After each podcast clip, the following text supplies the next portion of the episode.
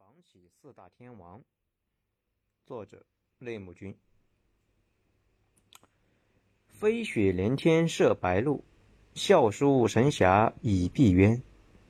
金庸笔下的武林侠客无数，有儒侠、道侠，也有民间侠士，形象各异。无一例外的是，他们个个都身怀绝技，比如乔峰，师从少少林与丐帮。凭借降龙十八掌威震天下。张无忌年纪轻轻，一己之力击退六大门派。郭靖融会九阴真经、降龙十八掌和左右互搏术三大神功，固守襄阳数十年。相比之下，有些高手就显得比较另类。一手带出天山童姥、无崖子和李秋水的逍遥子。十秒 KO 萧远山，慕容博化乔峰掌力于无形的扫地僧，纵横江湖三十年未尝败绩的孤独求败。这一类人统称为隐士高手，江湖的戏份不多，一旦出手，武力值那是非常的惊人。就拿孤独求败来说，号称剑魔，光听名字就知道非常了得，从利剑闯天下。到软剑败敌，重剑一力胜十会，再到飞叶摘花皆可伤敌，再后来功力通玄，徒手发动剑气，从他剑肘中的遗言可知，无敌是多么寂寞。群雄束手，长剑空立，生平求一敌手而不可得，成寂寥难堪也。地产圈就有四个这样隐士高手。凭借深厚的内功，可以吊打百强。他们叫保利发展、华润置地、中海地产和招商蛇口。二零零九年，别人开源节流，裹着棉袄过冬的时候，销售额四百三十亿的保利，轻松甩出了四百六十亿买地。二零一九年上半年，楼市降温明显，碧桂园、恒大增速下降。保利却同比增长百分之二十，华润比例增长百分之三十六点五，中海比增长百分之四十。火炼之下，才知道谁是真金。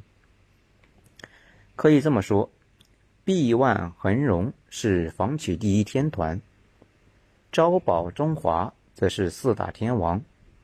毕竟，不是所有的企业都能影响国家命运。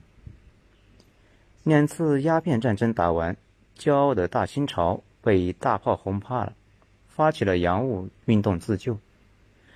李鸿章上书朝廷，师夷长技以制夷，咱们也办一批新式的企业，比如轮船公司。于是就有了今日招商局集团，人称中国民族企业百年历程的缩影，教父一般的存在。一八七二年，官商合办的招商局在上海创立，中国最早的航运企业由此诞生，也是中国第一家股份制公司。此后，招商局孵化出中国第一批工商企业，中国第一家大型煤矿——开平矿务局，中国第一家大型钢铁、煤炭联合企业。第一家大型纺织企业，第一家银行，第一家保险公司，每一步都在创造历史。一九三七年夏天，日军重兵封锁吴淞口，妄想一举拿下上海，然后溯江而上，直捣南京。国民政府想了一个办法，找一些大船沉到江中，硬碰硬打不过。咱也不能让鬼子顺利划水。听到号召，招商局的船队慷慨赴义，在各要塞先后沉下了二十四艘船，船上装满了大石块。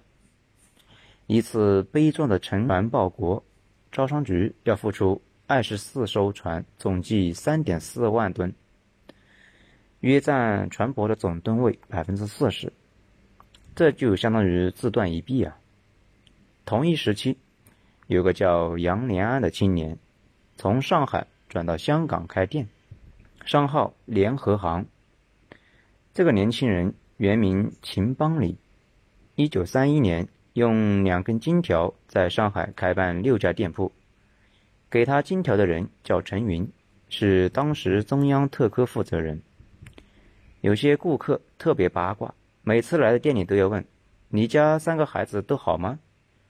如果店员回复“好着呢”，顾客立马会心一笑。实际上，这些店是共产党的秘密交通站，包括后来的联合行。香港沦陷之前，联合行经常募集军需物资，送到抗战前线。一九四七年年底，管理人员给联合行改名，取名为德润，并汇报给当时的分管领导朱德。朱德看到后极力反对：“我岂能在主席之前？这些人太没眼力劲了。”最后，联合行改名华润，寄托国人殷寄托国人殷希望，中华大地雨露滋润。怪不得华润人骄傲，我们是共和国的长子。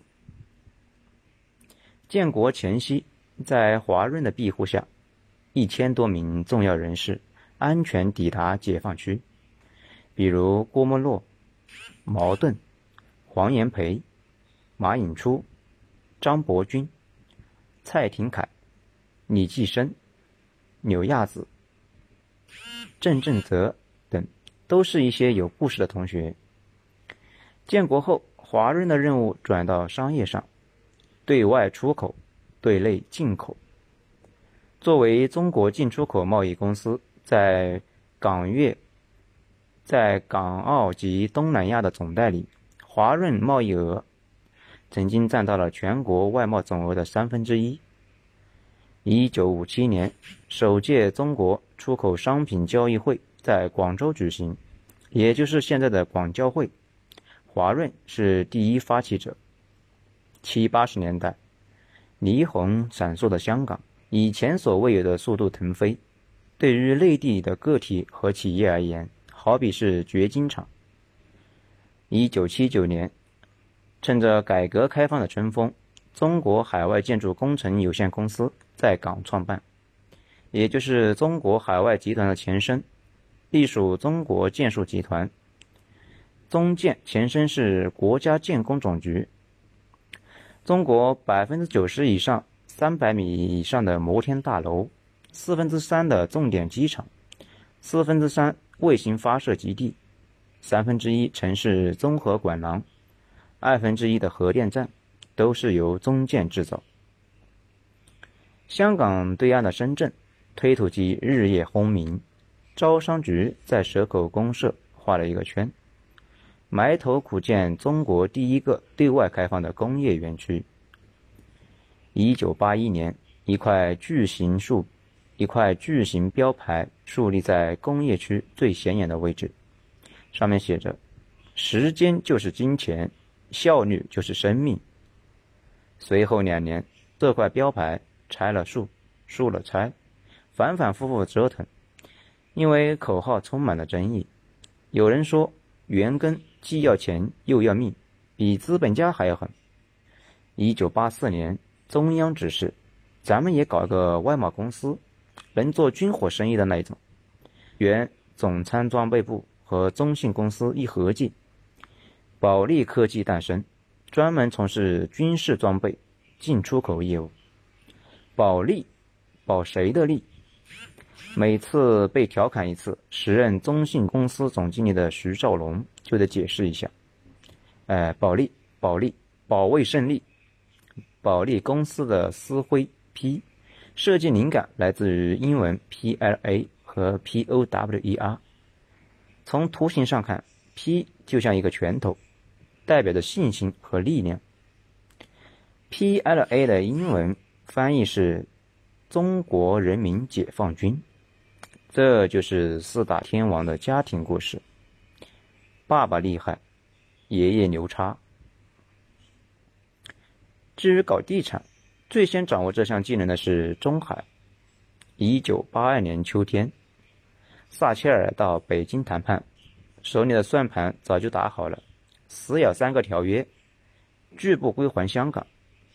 没料到中方态度坚决，邓老毫不客气：“香港必须回归，主权问题无需讨论。”铁娘子失落的离开了人民大会堂，在下台阶时还摔了一跤。两年后，双方签订中英联合声明，香港的前途走向了明朗。看好香港楼市的中海，头也不回的跃进了地产行业，独资开发首个项目海宝花园。同年，蛇口工业区房地产公司成立，注册资金两百万。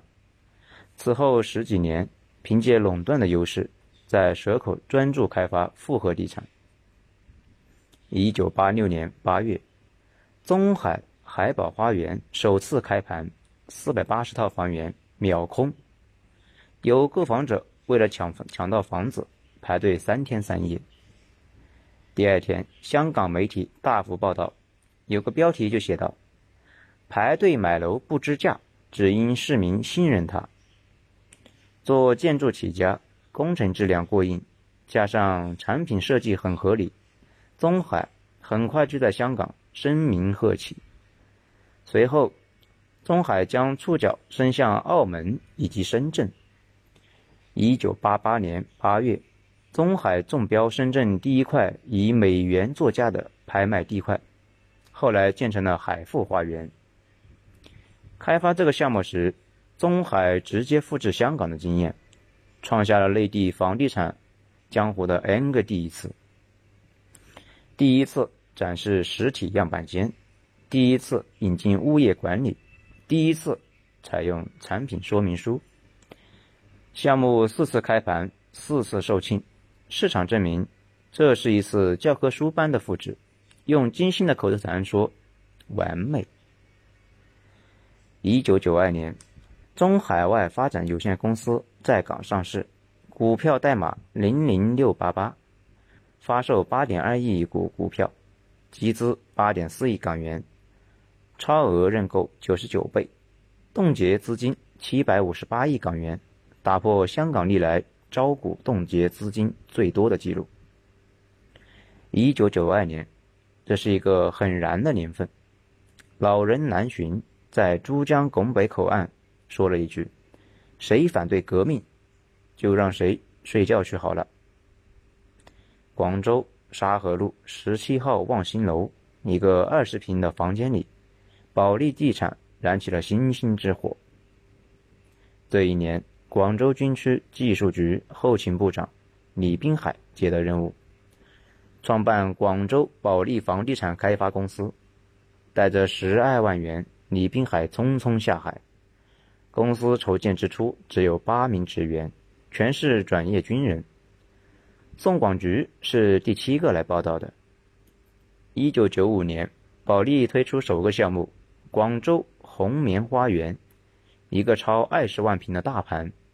此时的华润通过财务管控踏足地产，入股华园。一九九六年，中海市值超过了一百亿港元，位列香港二十大市值地产上市公司第十四。人间得意，姹紫嫣红。别看今天的中海特别稳健，曾经可是个疯狂的主。一九九七年香港回归那一会儿，有人看空楼市，有人信心十足。中海是后者。十月十四日，特区举办回归后的首场土拍，中海为主组成的财团以五十亿拿下了屯门那一块地。地还没捂热，金融风暴骤降，香港股市短时暴跌，一时间银行缩贷，房价大跌，股价跳水，中海蒙圈了。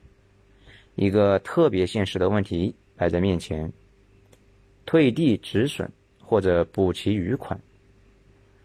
中海高层和曾荫权探讨了很久，在上缴期限最后十五分钟。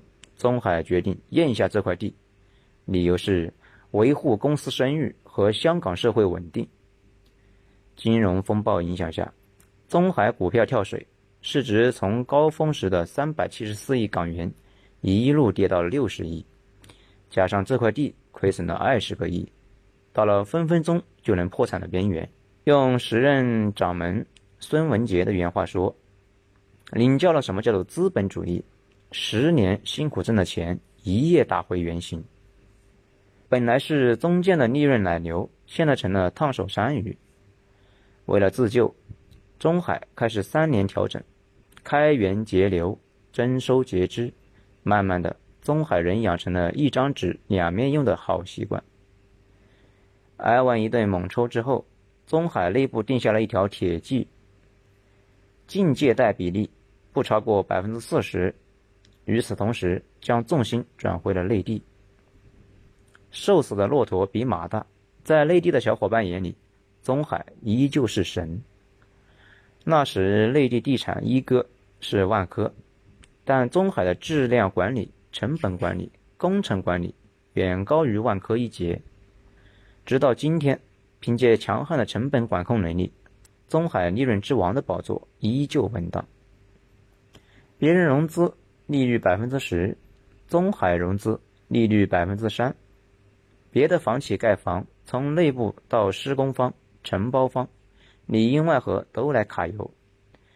中海盖房专卡别人的油，中建底下的那些工程局一听承揽的是中海工程，第一个反应是：哇，他们太抠了。王石在十三幺里回应：一九九八年的中海是行业标杆，落后于他十年。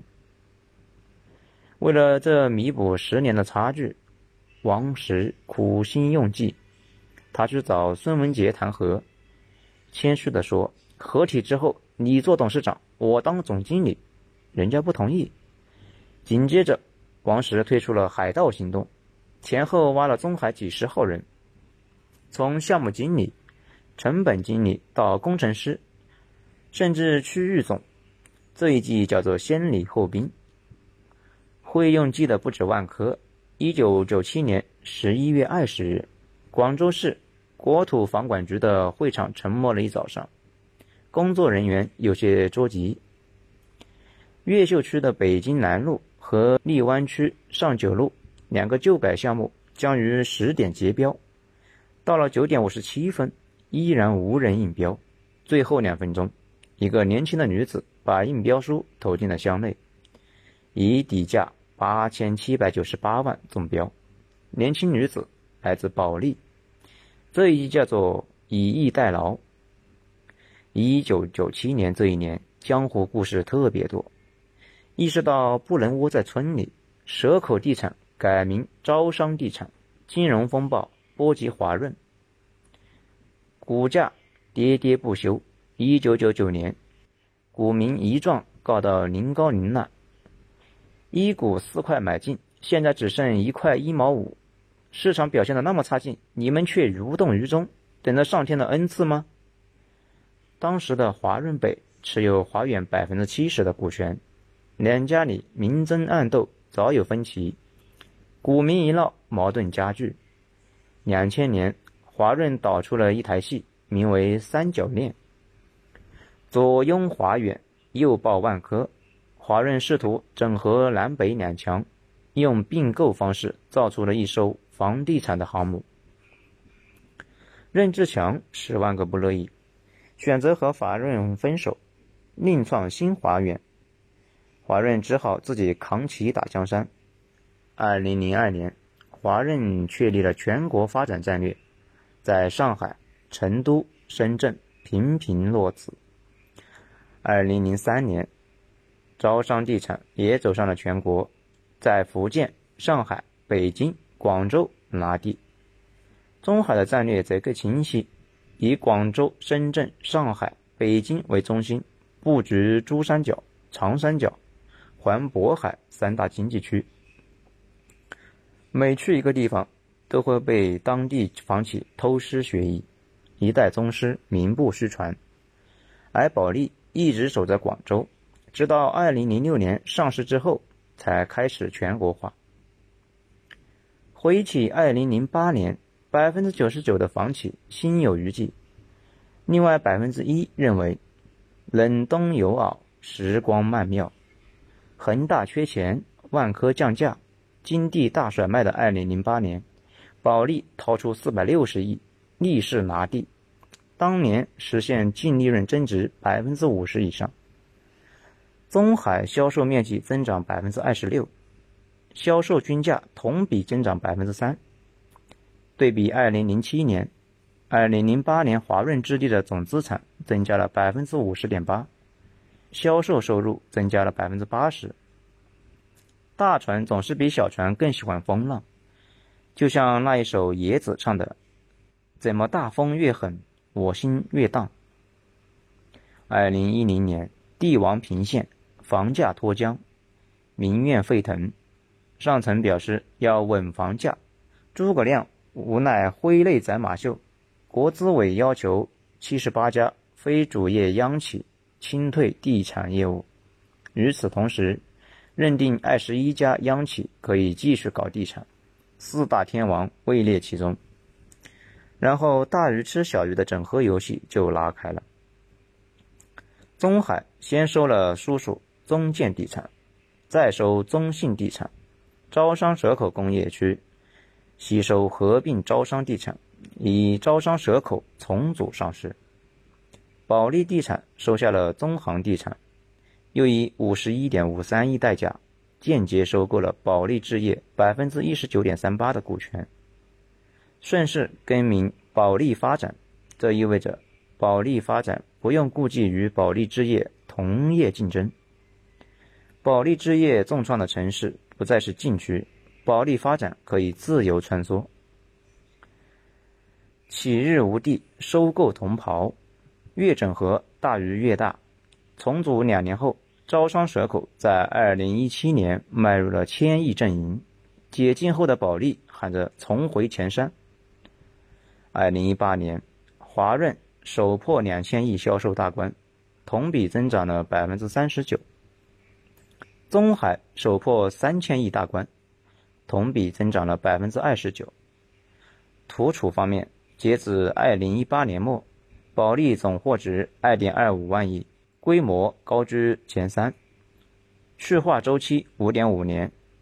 中海招商蛇口的去化周期在四年以上，均高于行业四年均值。不过和一年翻一倍、三年涨五倍的后起之秀相比，四大天王难免被诟病过于保守，特别是曾经领衔招保万金的招商。两个月前，招商蛇口开股东大会，一个股东直言：“黄金时代，国营房企冲得很快，国资系过于稳健，进入白银时代，国企开发商怎么破局？”有个负责人回答：“国企有严格的风险管控，集团要求我们的有息负债率不能超过百分之五十。”董事长孙成明接着说：“招商局是一个百年老店。”不能被一个招商蛇口给拖垮吧？阿弥陀佛，这一点顺驰的老孙深有体会。一时强不是强，一直强才是真的强。二零零六年，房地产百强中，排在前二十位的分别是万科、中海、和生、首开、保利、恒大、大华、绿城、新世界、富地。上实、中远、招商、首创、上海城投、阳光一百、金地、北城、华侨城、金融街。十二年过后，百分之七十掉出了二十强，中海、保利、招商依然在位。只能说一句：你大爷永远都是你大爷。